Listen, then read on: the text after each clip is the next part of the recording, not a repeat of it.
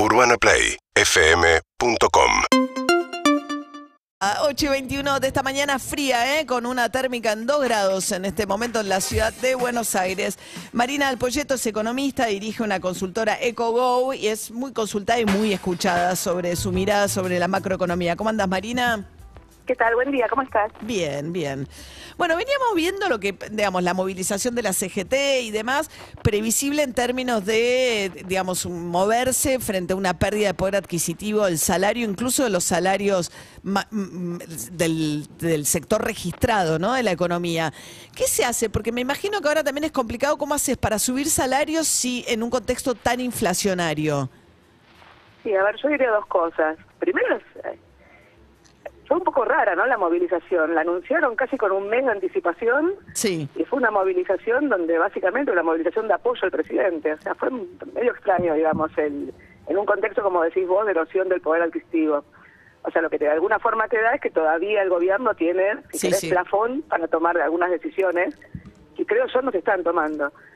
Eh, vos tenés una inercia en Argentina que corre cada vez más rápido. ¿no? O sea, yo digo, el problema es la inflación, ¿no? Este último dato, 7,4%, cuando no normalizás, asusta, 135% normalizado, una inflación que este año va a terminar arriba del 90%, ¿Arriba el 90? arriba del 90%. Detrás de la inflación lo que tenés es una violentísima dispersión de precios, tenés algunas cosas que son carísimas en Argentina, eh, los bienes fundamentalmente. Los que bienes- son muy- los bienes, a ver, te pongo precios relativos. El otro día yo decía, una, una hora cátedra en la facultad cuesta lo mismo que una pizza. Eh, un salario mínimo es igual a dos pares de zapatillas. O sea, hay och- 800.000 ejemplos Sí. de o, cosas que están mal. o un celular son tres salarios mínimos. eh, A un celular, tres salarios mínimos. O sea, los precios de los bienes en Sí. Argentina son más caros que en países desarrollados. Los precios de las tarifas eh, no valen Son nada. En ridículamente bajos. El boleto de colectivo, 25 pesos eh, en el área metropolitana urbana. Estás con un dólar de 2.90, estás hablando de menos de 10 centavos de dólar marginal.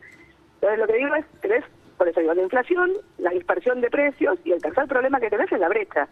Que la brecha cambiaria te genera una enorme transferencia de ingresos del sector exportador, que se supone que todos los gobiernos quieren favorecer, al sector importador. O sea, hoy un importador, si la brecha fuera 100%, paga la mitad de lo que valen las cosas y un exportador recibe la mitad del precio si no tiene retenciones.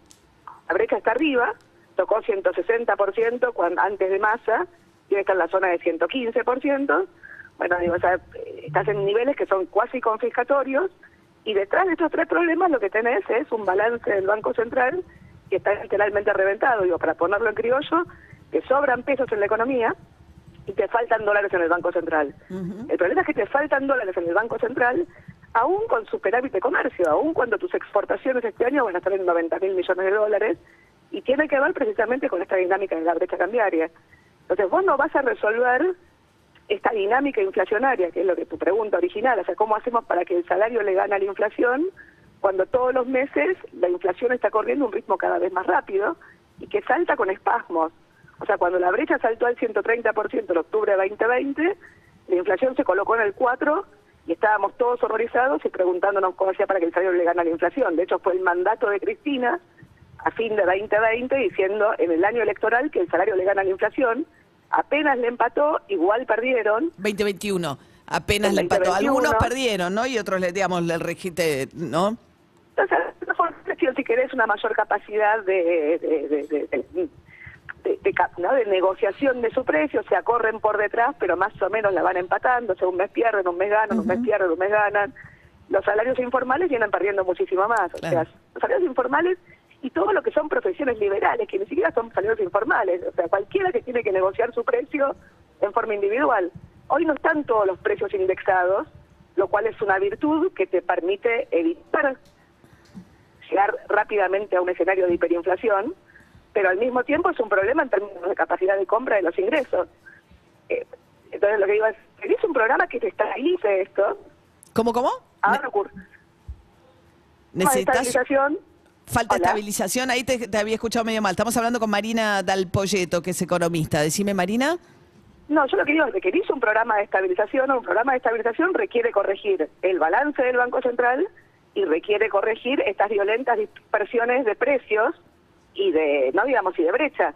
Porque lo que digo es, si la inflación fuera todo igual, o sea, si todos los precios subieran igual, los salarios y los precios, nos acostumbramos a usar un numerario más rápido, un numerario más grande, es un billete cada vez más grande, y no pasa nada. El problema es que detrás de la inflación, que tiene un origen fiscal y monetario, hay un componente claramente distributivo. Entonces, los anuncios que tenés del gobierno ahora, digamos, este, que a lo mejor si los hubieras hecho en octubre de 2020 hubieran funcionado y, hoy mis sensaciones que son grajeas, sí tenés que subir tarifas. Ahí se nos está cortando. Decís que lo que está haciendo de anuncios el gobierno son grajeas, que, igual está que subir tarifas es lo que hay que hacer. Claro, pero subir tarifas sin corregir el resto de las distorsiones de precios, lo único que te va a hacer es erosionar los ingresos, al revés de tu pregunta original. Claro. O sea, eh, cuando la, inflación corre un ritmo tan grande, tan rápido, nadie quiere perder, todos quieren ir por arriba de la inflación. Si todos van por arriba de la inflación, la inflación es más alta. Entonces, el punto es cómo reacomodar esos precios y bueno, Ahora vos haces mucho énfasis, Marina, en la brecha cambiaria, la idea de que el dólar oficial, digamos, eh, está muy distante de los restos de los dólares de la economía y entiendo que sos las que cree que habría que hacer una devaluación que del dólar oficial, digamos, del peso, ¿no? Pero que es una opción que Sergio Massa no quiere para nada, no quiere Alberto Fernández, porque dicen si ahora, digamos, metería más todavía combustible a la inflación. Yo te lo pongo al revés. Yo lo que te digo es, eh, la brecha cambiaria te genera una transferencia de ingresos. La pongo en, números para que te des una idea de la magnitud de lo que estamos hablando. Este, en los últimos dos años, la mitad de las exportaciones, o sea, con, al revés, con una brecha cambiaria del 80%, la transferencia de ingresos que hubo de la exportación a la importación rondó los 30 mil millones de dólares por año. Y estás hablando de 6, 7 puntos del producto.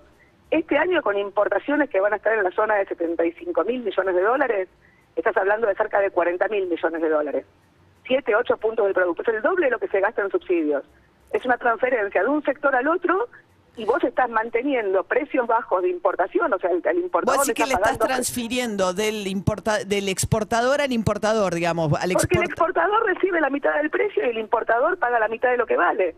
Ahora, cuando el importador importa, después cuando fija los precios, como tiene incertidumbre respecto al acceso al mercado cambiario, porque para, para manejar la escasez de dólares, está cerrando el grifo de los pagos, uh está diciendo financiate, están trasladando a precios buena parte de la incertidumbre. La incertidumbre respecto del precio de los bienes que son ridículamente caros dada la dinámica de la brecha cambiaria. Claro, que es un poco lo, que decían que lo que pasa es que esto no, se debe arreglar de esta manera cuando tenés los incentivos que decía este Tombolini. Bueno, ahora vamos a traerlos, vamos a sentar a la mesa a los importadores y les vamos a preguntar que cómo puede ser que estén subiendo los precios eh, a un ritmo que no tiene nada que ver con la evolución del dólar oficial, que es el valor al cual ellos eh, importan. ¿no? Estamos charlando con Marina del Polleto, que es economista. Pero, lo pongo al revés. Imagínate vos sos, vos tenés que fijar tus precios en una economía inflacionaria es una fábrica de lo que quieras, ponerle lo que quieras. Tienes que decidir tus precios. Tenés costos que se mueven todo el tiempo. Tenés productos importados que no sabes este, cuándo vas a poder volver a importar. Reponer, sí. Tenés tu incertidumbre sobre el costo de reposición hace que lógicamente vos intentes cubrirte, porque si vos vendés por debajo de tu costo de reposición, te descapitalizás. Entonces, en un contexto... Tu, tu diagnóstico está muy, eh, digamos, tenés obviamente que es complejo y que tocaste muchos temas, pero crees que si no se mueve el dólar oficial es muy difícil que esto, digamos, es una condición necesaria para poder acomodar otras cosas. Tengo entendido. yo, no quiero, yo no quiero ser devaluacionista, yo porque si me, si me ponen solamente eso, parece como que yo lo que propongo es devaluar. Entonces lo que digo es, vos tenés que corregir la brecha. En octubre 2020, agosto 2020, vos tenías margen para corregir la brecha con un dólar oficial que estaba mucho menos atrasado que hoy, estaba 30, 40 pesos a dólares a pesos de hoy, o sea, en vez de un dólar de 135 a precios de hoy tenías un dólar de 170, para poner un ejemplo. Pero además tenías margen, una vez que habías reestructurado la deuda, tarde, lento, digamos, con un montón de errores, para poder bajar la tasa de dólares y, que el dólar marginal baje, ¿no? El dólar de arriba baje, el del, financiero baje. Hoy por hoy, con una tasa, un riesgo país de 2.400 puntos básicos, habiendo reventado la deuda de dólares, con un mercado de pesos, de deuda en pesos que se detonó hace dos meses atrás y que hoy lo arreglaste suturándolo. La verdad es que vos no vas a bajar el dólar de arriba. Y mientras sigas generando esa transferencia de ingresos, los exportadores no te van a liquidar y siempre te van a faltar dólares en el Banco Central. Si vos subís la tasa de interés para tratar de estabilizar que la gente se quiera quedar con los pesos, en tu problema original, que yo te digo, te sobran pesos y te faltan dólares, te van a sobrar más pesos porque vas a crear más pesos y te van a faltar más dólares. Entonces la discusión no es si vas a devaluar o no, la discusión es cuándo vas a devaluar y quién va a devaluar. No va a haber ningún programa de estabilización a esta dinámica nominal de la economía si vos tenés que corregir el dólar oficial todos los meses 6% más y con una tasa de interés arriba del 6, o sea, todas las variables empiezan a correr por arriba y el salario lógicamente corre por abajo. Eh, entonces lo que digo es, mm. en algún momento lo vas a tener que hacer. Acá la discusión, insisto, no es quién lo hace, eh, no, es si se hace o no. La discusión es quién lo hace. Mm. Y si no, vamos a estar discutiendo lo mismo dentro de un año y vos me vas a llamar cuando la inflación sea 9 o 10% y nos vamos a agarrar la cabeza. Ya me estoy agarrando la cabeza. Tengo entendido que, bueno, este diagnóstico que tiene Marina fue lo que hizo que, bueno, que, bueno, no sé si vos querías, pero que te ofrecieron ser, eh, para, tantearon para ser la viceministra de, Masa y este, diagnóstico tuyo y finalmente, digamos, eh, hizo que, eso no, se pudiera concretar. Eh, es una conversación privada, o sea, yo hablo con, siempre hablé con todos, o sea, yo trato de, primero de entender y segundo de aportar lo que uno pueda aportar. yo estoy afuera, eh, bueno, y sigo diciendo lo que pienso, o sea, realmente pienso que la brecha, la, principal transferencia de ingresos que tiene la Argentina hoy es la brecha cambiaria.